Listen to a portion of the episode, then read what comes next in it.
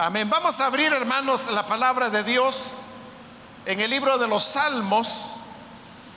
Busquemos el Salmo número 39.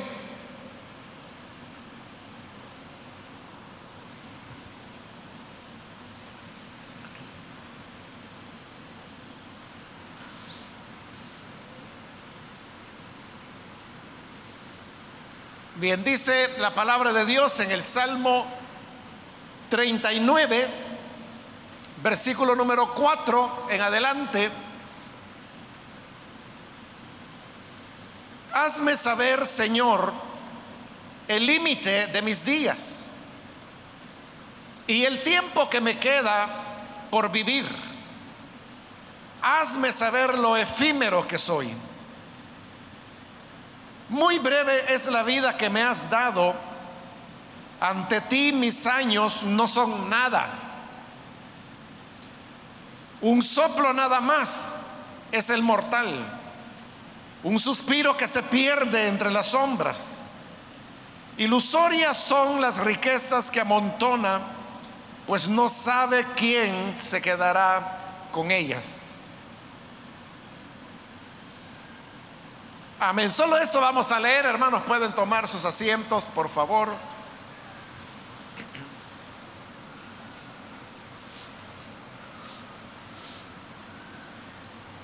Hermanos, nos encontramos en el día uno de un nuevo año y cada vez que un año pasa, las personas suelen decir un año más.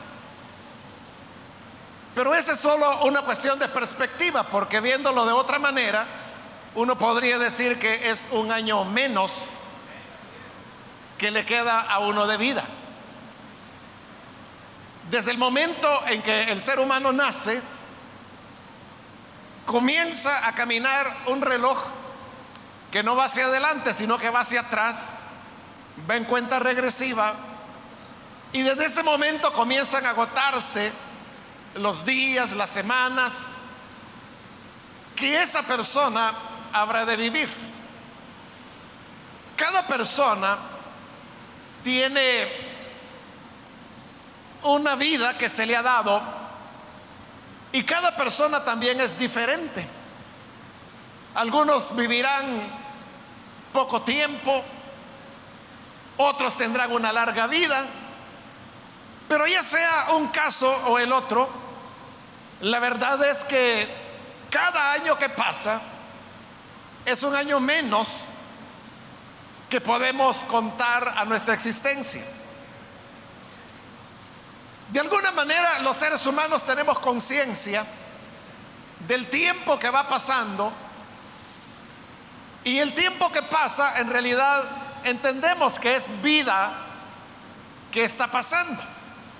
Por eso es que el ser humano se enfoca por reducir los tiempos de diversas cosas que son parte de su actividad y parte de la civilización humana.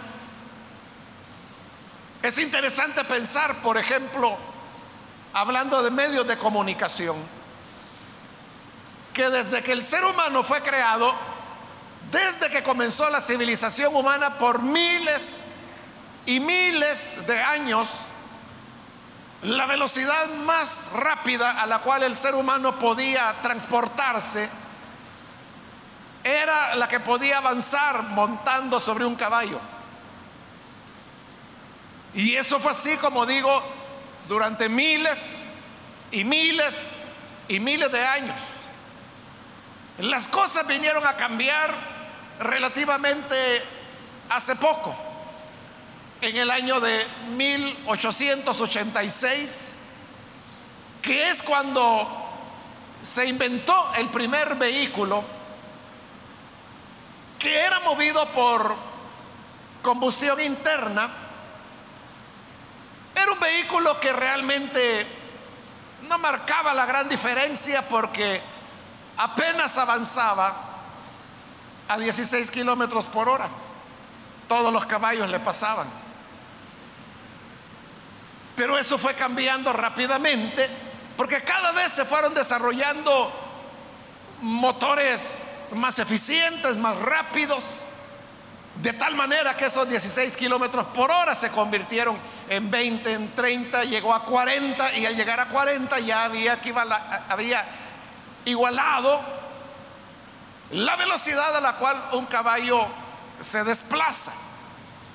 Paulatinamente las personas fueron desechando el caballo para pasarse a los vehículos, porque estos no necesitaban ser alimentados, cuidados, curados, no había que estar limpiando restos que los vehículos dejaran, de manera que era un poco más económico. Y así es como el ser humano fue dando grandes saltos. A principios del siglo XX es cuando el ser humano aprende a volar. Y es en el año de 1927 cuando Lindbergh, el cual era pues un piloto estadounidense que se convirtió como un héroe nacional, fue el primer hombre que pudo volar sin escalas desde la ciudad de Nueva York hasta París. Y esto le tomó 33 horas y media. Unos años después, los aviones de combate, por ejemplo, esa misma distancia la pueden hacer en aproximadamente tres horas y media, viajando a un poco más de dos mil kilómetros por hora. Pero esa velocidad que era impensable a principios del siglo pasado, no es nada ahora si se compara, por ejemplo, con la velocidad a la cual vuela la nave, o más bien la estación espacial internacional que orbita nuestro planeta, la cual viaja a unos 29 mil kilómetros por hora. Estos avances de la ciencia y de los medios de transporte, que es de lo que estamos hablando, le ha permitido al hombre ahorrarse mucho tiempo. De manera que hoy nos podemos desplazar más fácilmente y más rápidamente a los lugares donde queremos llegar. El problema es que cuando llegamos a esos lugares donde llegamos rápido, no sabemos a qué llegamos. Porque precisamente el hecho de que hoy sea más barato, más fácil y más rápido, desplazarse de un lugar a otro puede llevarnos a hacer todo ese tipo de movimientos sin que haya verdaderamente una necesidad por la cual hacerlo. Y así es como la vida del ser humano va pasando, los minutos transcurren. Cuando hablamos de un día, sabemos que un día pasa relativamente rápido, principalmente si las personas están ocupadas. Pero si se habla de minutos, sabemos de que ese es tiempo que correrá más rápido, se consumen más rápido unos minutos que consumir un día. Pero eso nos puede llevar a olvidar que los días están hechos de minutos y en realidad no son muchos. ¿Sabe cuántos minutos tenemos en un día? Son 1440 minutos. No es mucho. Pero esa cantidad de tiempo es la misma de la que disponemos todos los seres humanos. Todas las personas que han habido desde los orígenes de la humanidad hasta el presente, hemos dispuesto y todos disponemos con cada amanecer de un día de 24 horas, 1440 minutos. Y uno puede preguntarse qué es lo que hace la diferencia de que teniendo todos la misma cantidad de minutos disponibles cada día, pareciera que hay personas que hacen mucho en corto tiempo y otros que se les pasa la vida y no han podido tener un logro significativo en ella. Eso hablando en términos de minutos, de días, pero también podríamos verlo en términos de, semanas. En una semana entera tan solo disponemos de 168 horas, lo cual no es mucho tampoco. Y eso viene a darnos una idea de por qué nosotros sentimos que el tiempo se nos escapa como agua entre los dedos que no podemos retenerla. Y por mucho que tratamos de optimizar el uso de la vida, que nosotros la vemos como tiempo, pero en realidad es vida, por mucho que tratamos de optimizar nuestra semana laboral, nuestro día, nuestras horas, pareciera que no avanzamos mucho. Y todo esto se produce, como digo, sabiendo que la vida o el tiempo es algo que todos tenemos medido, lo tenemos limitado.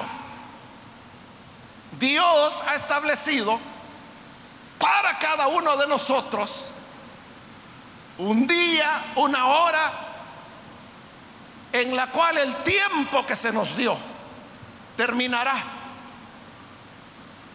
Y desde ese punto de vista, todos los seres humanos, todos los que nos encontramos en este auditorio, en este momento, somos como viajeros que vamos avanzando, no en el espacio, pero sí en el tiempo, y todos vamos al mismo destino que es el final, el final de nuestras vidas. De tal manera que con toda seguridad podríamos afirmar, por ejemplo, que dentro de 90 años, todos los que estamos aquí, habremos agotado el tiempo de vida que Dios nos dio. Dentro de 90 años no habrá nadie de nosotros. Ya no habrá nadie, todos nos habremos ido. Incluso si acá en medio nuestro, en algún lugar, hubiera un padre o una madre que tiene en sus brazos a, un bebé de meses, aún él dentro de 90 años ya no estará. La Biblia dice en el Salmo 90 que la vida del hombre es como la neblina de la mañana, que por la mañana aparece, pero cuando sale el sol desaparece y ya no está. Ese Salmo 90 también nos dice que la vida del hombre son 70 años. Y que aquellos que son más fuertes físicamente podrán llegar a los 80 años. Pero para estos que llegan a los 80 años, dice que la vida está llena de aflicciones, de cansancio, de dificultades. Pero asumamos que viviremos 80 años. Un tercio de su vida los seres humanos la pasamos durmiendo. De manera que de esos 80 años pasaremos 27 dormidos. Otro tercio, si es que uno toma en cuenta que se trabajan 8 horas diarias, la pasaremos trabajando. Es decir, que solo ahí llevamos ya 54 años de los 80. Solo nos quedan unos 26 años para lo que sería propiamente vivir. Pero ahí tenemos que descontar el tiempo que utilizamos para alimentarnos, para asearnos, para transportarnos de un lugar a otro que dependiendo dónde vivamos, hermanos, y la época que nos haya tocado vivir, eso a veces puede significar varias horas al día. Nos puede tomar una hora, por ejemplo, llegar a la iglesia.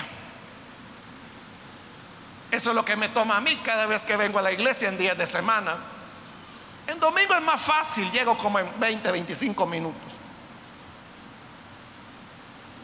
Pero cuando le toca ir a trabajar o cuando usted debe ir a estudiar, tiene que levantarse a las 4 de la mañana o 5 de la mañana y sabe que habrá de pasar una o dos, a veces hasta tres horas, dependiendo de qué punto a otro vaya transportándose. Entonces así la vida va pasando de tal manera que solo queda para nosotros, para las cosas realmente importantes, porque ¿para qué duerme uno? Uno duerme para poder vivir, para tener salud. ¿Y para qué quiere tener salud? Ah, bueno, porque tengo que trabajar. ¿Y por qué quiere trabajar? Ah, porque si no trabajo no como. Vaya, está bien, entonces duerme y trabaja para poder vivir.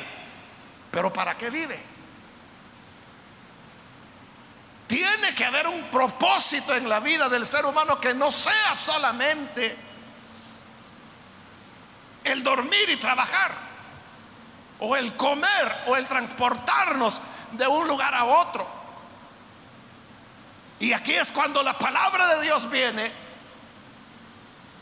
y nos reafirma en el libro de Hebreos que en verdad está establecido para los hombres, para los seres humanos que mueran, dice la Biblia. Es lo que Dios estableció para nosotros. Somos mortales. Está establecido que los seres humanos moramos, pero también dice, y después de eso, el juicio. Una vez nuestra vida termine, hemos de ser juzgados por el Señor. Y seremos juzgados, según lo explica el apóstol Pablo en su carta a los romanos, de acuerdo a lo que hayan sido nuestras obras. Es decir, que no podemos vivir la vida solo por vivirla. Uno no puede decir, bueno, la vida solo es una, hay que disfrutarla y disfrutarla como que si no hubiera normas éticas o morales a las cuales hacer caso. Aunque muchas personas viven así, como si no hubiera principios que diferencian lo bueno de lo malo. De eso es que Pablo también escribe en la primera carta a los Corintios, en el capítulo 15, hablando sobre el tema de la resurrección. Y les decía a los corintios, si los muertos no resucitan, si la vida humana fuera solamente ese lapso entre el nacimiento y la tumba, entonces si nada ocurre después de la muerte física, comamos y bebamos, porque al fin y al cabo mañana moriremos. Ese es el razonamiento de muchas personas que como la vida es corta y estaba pasando y ahora tenemos un año menos y ya casi un día menos. Entonces aprovechemos la vida, pero ¿qué es aprovecharla desde ese punto de vista? Comer, beber, disiparse, vivir en toda clase de antojos y placeres, olvidando que la palabra de Dios dice que en verdad está establecido que el hombre muera, pero después de eso es el juicio. En el juicio hemos de ser juzgados por lo que hagamos. En Primera de Corintios capítulo 5, Pablo, siempre escribiendo a los Corintios, les dice que por eso cada ser humano debe tener una plena conciencia de cómo está edificando. Unos edifican mal, dice que lo hacen con hierba, con hojas, con madera, todos elementos que son consumidos por el fuego. Pero hay otros que son mucho más sabios y edifican con oro, con plata, con piedras preciosas. Cuando Pablo habla de los que edifican con hierba, hojas, madera, se está refiriendo a aquellas personas que viven por vivir, que viven para comer, que viven para beber. No se alimentan para vivir, no, viven para alimentarse. Para eso es la vida.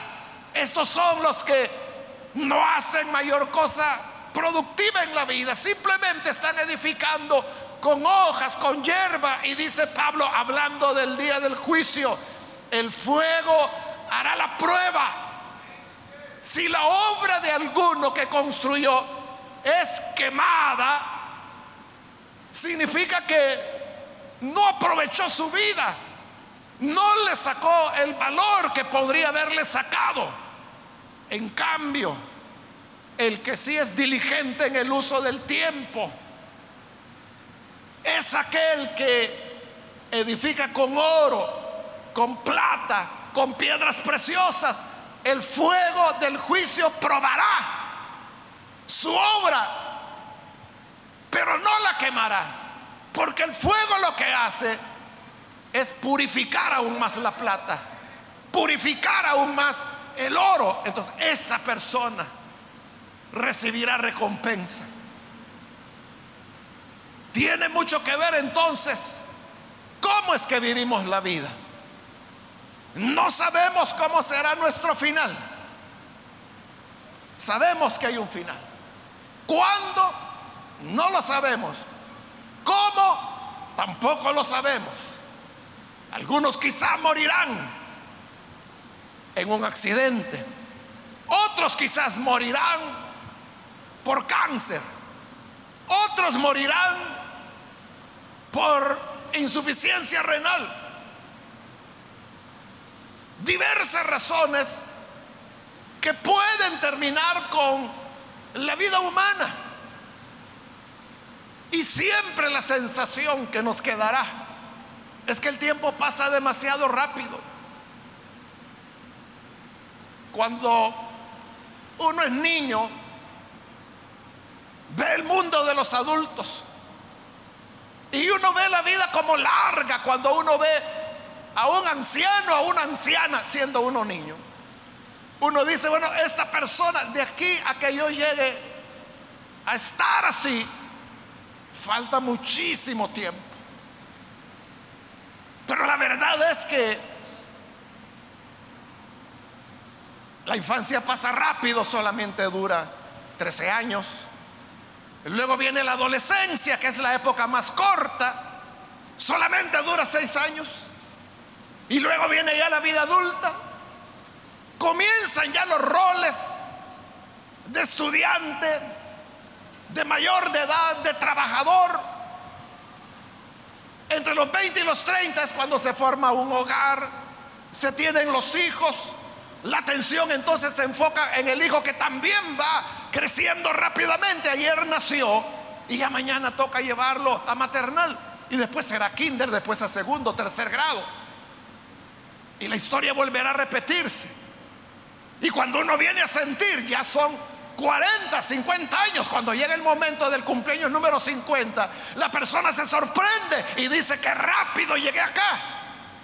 Y comienza a recordar que esa era la edad que tenía su padre cuando él nació o que esa era la edad que tenía el tío cuando falleció, o que esa era la edad que tenía la señora de enfrente cuando también falleció. Y luego sin no pensarlo mucho, habrán llegado los 55 y luego los 60 y de repente le caerá un correo electrónico donde le dirán de parte de su AFP que ha llegado ya el momento que si usted lo desea se puede jubilar. Y usted dice, Dios mío, ¿y en qué momento llegué? A los 60 años ya es tercera edad, ya es un anciano. Y así pasa la vida rápidamente. De eso es que nos está hablando el Salmo. Cuando dice, hazme saber, Señor, el límite de mis días y el tiempo que me queda por vivir. Hazme saber lo efímero que soy. La vida humana es efímera, pasa rápidamente, más rápido de lo que nosotros nos imaginamos.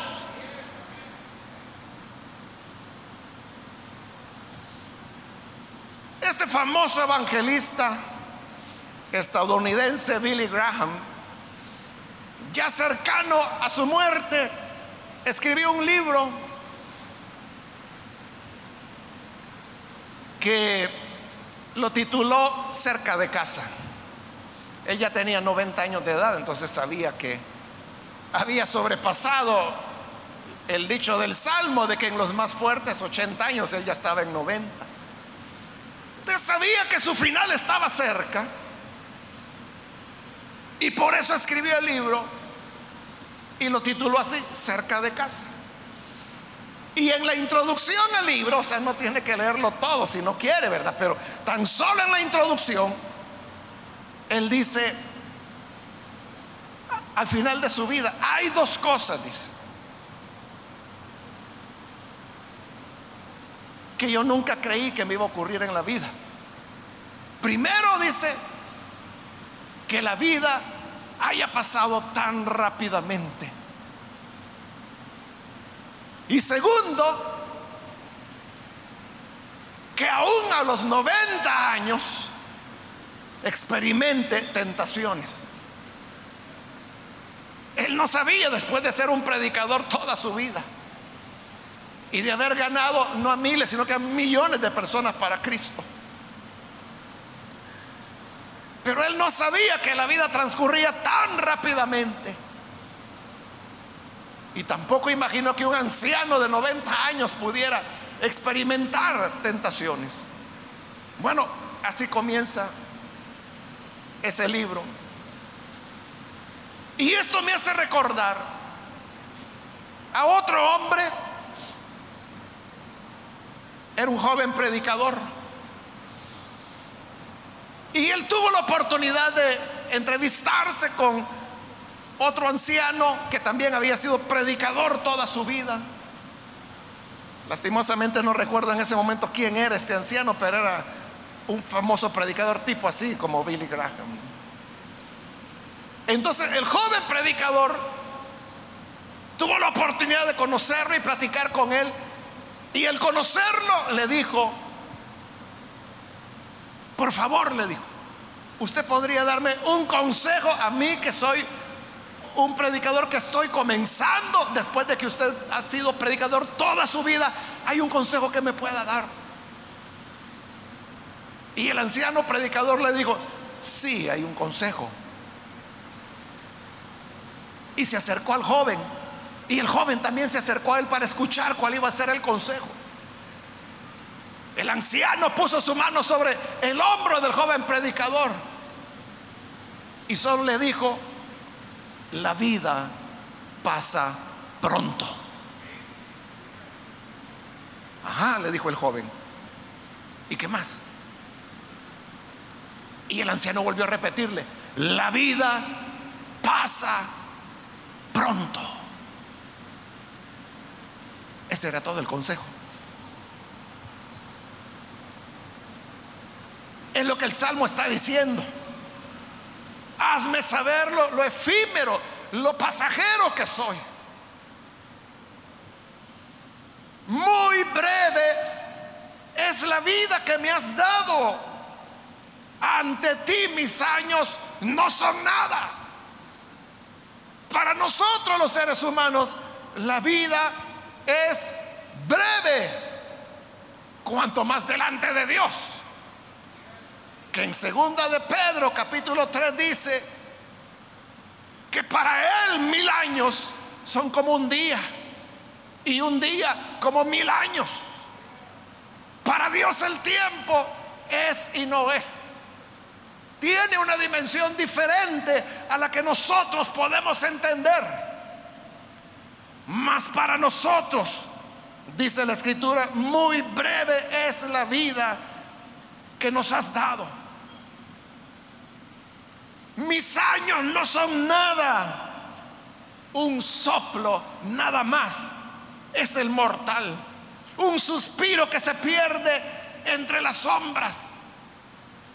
Pasa el ser humano y pronto es olvidado. Se sabe, hermanos, que la mayoría de personas podemos recordar solamente dos generaciones. Usted sabe sin duda cómo se llamaba su papá, cómo se llamaba su mamá. Es muy probable que sepa cómo se llamaba su abuelo y abuela paterno y su abuela y abuelo materno. Pero si yo le pregunto cuál era el nombre de sus bisabuelos, que eran ya ocho, ¿verdad? ¿Alguno de entre nosotros lo sabrá? Yo no lo sé. Yo no sé cómo se llamaron mis bisabuelos, ni del lado de mi abuelo paterno, ni del lado de mi abuela materna. Bueno, de ninguno de los dos. Y somos sus descendientes. Somos sus bisnietos y ya no sabemos cómo se llamaban. Lo mismo ocurrirá con, con nosotros. Cuando nos toque partir, nuestros hijos recordarán nuestros nombres, obviamente. Nuestros nietos probablemente. Si tuvo la bendición de conocerlos, relacionarse con ellos. Pero sus bisnietos, en el mejor de los casos, escucharán historias del bisabuelo. Muy pocas. Y los que sigan después no sabrán nada de nosotros. La vida es un soplo nada más para el mortal, dice la escritura. Un suspiro que se pierde en las sombras. Y perdido nuestro recuerdo en las sombras del tiempo, seremos olvidados para siempre. Solo marcan la diferencia aquellos que hacen algo trascendental con la corta vida que se nos ha dado a cada uno. Por eso es que sabemos de hombres que vivieron hace siglos y sabemos sus nombres, sabieron, sabemos lo que hicieron. Sabemos de Martín Lutero, sabemos de Juan Calvino, que vivieron hace 500 años. Pero ¿por qué sabemos de ellos? Por lo que ellos escribieron, por lo que se escribió de ellos, por lo que los textos de historia dicen de ellos. Pero también sabemos de personas que vivieron, no hace siglos, sino que hace milenios, como Pablo, como Juan el Bautista, como Jeremías y Daniel como Isaías y Habacuc, como Malaquías y Jonás, como David, como Moisés, como Abraham. ¿Y por qué sabemos de ellos? Porque fueron personas que establecieron una relación con Dios. No una relación perfecta, pues todos ellos estuvieron llenos de errores, pero en, lo, en la vida que tuvieron, se relacionaron con Dios. Todos los cristianos entregamos el diezmo de lo que recibimos. ¿No se ha puesto a pensar usted en alguna oportunidad que parte de la mayordomía cristiana es también la administración, no solo de nuestro dinero, sino que también de nuestro tiempo? Entonces, si diezmamos nuestro dinero, ¿No sería bueno diezmar nuestro tiempo también? Entregarle al Señor la décima parte del día que Él nos ha dado. Y si un día tiene 24 horas, ¿qué le parece entregar el diezmo que serían dos horas con 40 minutos? Que es más o menos lo que dura un culto. Cada día de nuestra vida. Pero no vamos a estar todos los días en la iglesia probablemente. Entonces los días que no venimos a la iglesia podríamos dedicarlo a la lectura de la palabra, a la oración, al servicio, al prójimo. Y cuando comenzamos a darle a Dios, aunque sea el diezmo de nuestro tiempo, ¿qué ocurre? Ocurre lo mismo que cuando le damos el diezmo de nuestro dinero. Al entregarle el diezmo de nuestro dinero, nuestros ingresos están asegurados, porque esa es la promesa que Dios ha dado.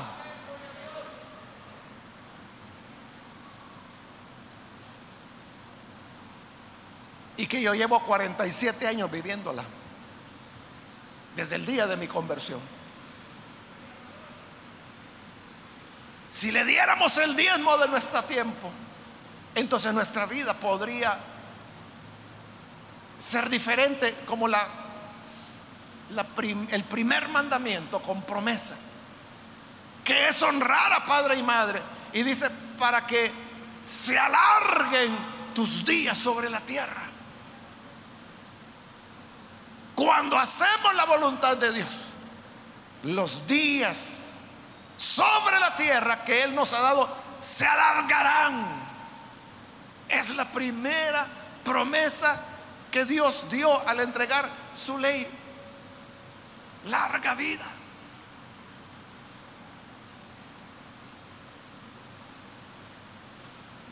¿Por qué los seres humanos tenemos que morir? ¿Y por qué desde el momento en que nacemos comienza nuestro proceso de envejecimiento? Que nos va a llevar al final, obviamente es porque en el ser humano hay pecado. Esto también Pablo lo explica en su carta a los Romanos, capítulo 5, cuando dice que el pecado entró a la humanidad por medio de un hombre. Y así dice, la muerte vino a todos los hombres. Todos hermanos vamos a morir de una falla en el corazón. No estoy hablando de un paro cardíaco, de un ataque al corazón, como le llamamos popularmente. Estoy hablando del mal del corazón que se llama pecado. Eso es lo que nos va a llevar a la muerte. Porque por el pecado vino la muerte. Desde que nacemos nuestra vida está llena de pecado. En otro salmo la escritura dice que en pecado nos concibió nuestra madre. Desde que estábamos como embrión en el vientre de nuestra madre, ya había la mancha del pecado en nosotros. Y en la medida que crecimos y tomamos conciencia, el pecado fue cobrando fuerza. Y este es lo que nos lleva a la muerte. Pero Dios de tal manera amó al mundo que envió a su único hijo para que se encarnara como un hombre igual que nosotros, siendo Dios se sometió al, al tiempo, al tomar carne humana. Y así derramó su sangre para que todo aquel que en él crea no se pierda, sino que tenga vida eterna.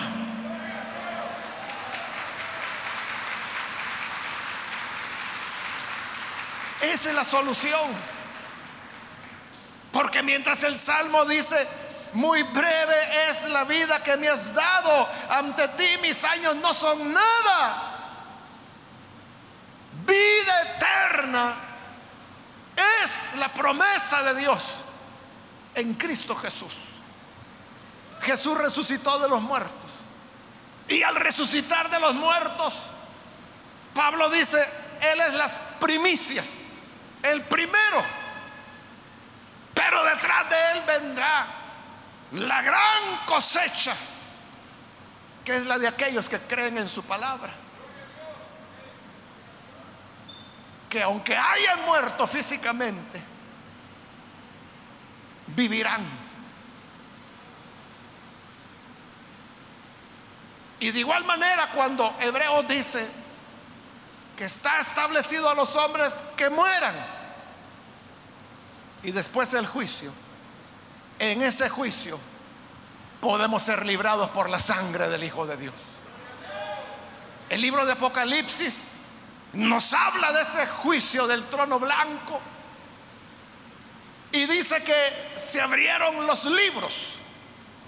Había un libro que se llamaba el libro de las obras y había otro libro que se llamaba el libro de la vida. En el libro de las obras estaban escritos las obras de los seres humanos. Cada hecho, cada acción pecaminosa, incluso las palabras que dijimos, que decir palabras es tan fácil. Herimos, ofendemos y calumniamos con palabras, pero Jesús dijo, aún de las palabras que salieron de sus bocas darán cuenta en el día del juicio. Cada una de esas palabras, insultos y calumnias están escritos en el libro de tus obras. Y ellas son las que te condenarán en el día final. Pero cuando creemos en Jesús, la sangre del Hijo de Dios borra el registro de nuestras obras las páginas quedan en blanco y nuestro nombre está inscrito en el libro de la vida del Cordero.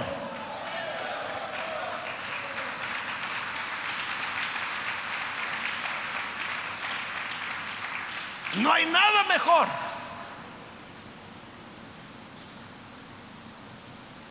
que al llegar a un año menos Reflexionemos en estas verdades. Y si usted todavía no ha remediado sus cuentas con el Señor, hoy es el día cuando puede hacerlo. En este día uno de un año menos en nuestra vida, aprovecha la oportunidad para recibir a Cristo como su Salvador. Y si usted cree en Él y aparta para Él el 10% de su tiempo, gozará de largos días sobre esta tierra. Vamos a orar, vamos a cerrar nuestros ojos.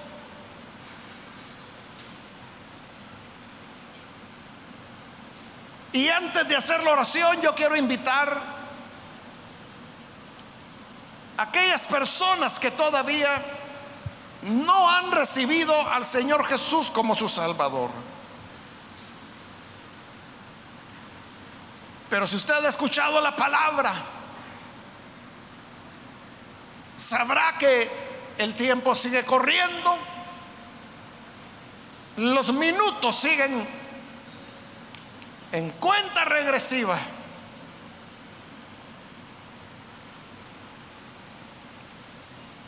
a las 12 de la noche con un minuto de este día, teníamos 1440 minutos. Hoy ya estamos al atardecer. A lo mejor pasaron ya mil de esos minutos. Y la pregunta sería, ¿hemos hecho algo significativo para nuestras vidas? Dios puede dar sentido a nuestra existencia creyendo en Él. Por eso yo quiero invitar, si hay algún amigo o amiga que por primera vez necesita venir para recibir al Hijo de Dios, por favor, en el lugar donde está, póngase en pie en señal de que usted desea recibir a Jesús y oraremos por usted. ¿Hay alguna persona, algún amigo o amiga que necesita recibir al Hijo de Dios? Póngase en pie en este momento. No deje pasar ni un día menos. No deje que este día termine sin haber usted encontrado el sentido de su vivir. ¿Hay alguna persona que necesita recibir a Jesús? Puede ponerse en pie. ¿Hay alguien que lo hace? Vamos a orar por usted. ¿Hay algún amigo, amiga que necesita hacerlo? Póngase en pie, vamos a orar. Venga el Hijo de Dios. En Él es donde encontramos el perdón y el sentido de la vida. También quiero aprovechar si hay hermanos o hermanas que se han alejado del Señor o ha estado viviendo por vivir sin un propósito, pero hoy quiere reconciliarse con el Señor. Póngase en pie y oraremos también. ¿Hay alguien que necesita reconciliarse? Hoy es su momento. Bien, aquí hay una persona, que Dios la bendiga. Alguien más que necesita hacerlo. Puede ponerse en pie y oraremos por usted. Alguien más que necesita venir, ya sea que es primera vez que lo hace en su vida, o si se reconciliará. Muy bien, ahí en la parte de arriba hay una persona también, que Dios lo bendiga. Alguien más que necesita venir al Señor por primera vez o reconciliarse, póngase en pie. Y vamos a orar por usted.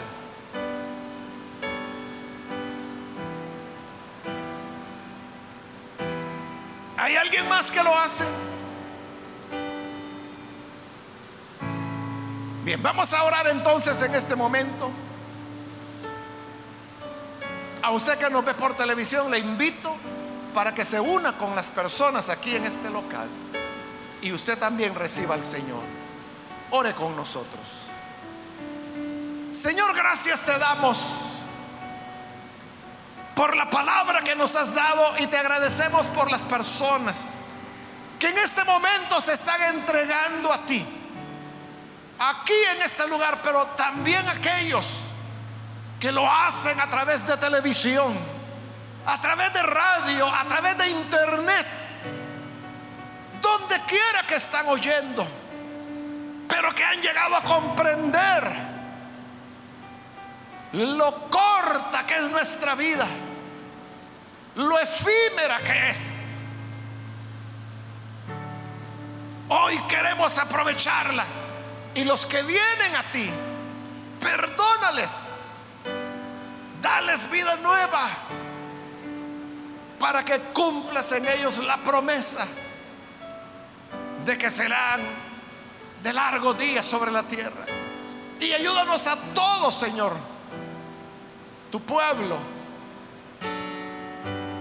para que le demos un sentido a nuestra vida. Que no sea el vivir solo por vivir, sino que también apartemos tiempo para lo trascendente, para ti. Ayúdanos a darte la décima parte de nuestro tiempo al menos, de manera total para ti. Y que así sean aprovechados nuestros días, nuestras horas y nuestras semanas. Por todo esto, Padre, te agradecemos y por la oportunidad de encontrarnos con tu Hijo en esta existencia. Y por ello estamos agradecidos y con el deseo de vivir comprometidos para ti. En el nombre de Jesús nuestro Señor, te lo pedimos y te lo agradecemos. Amén.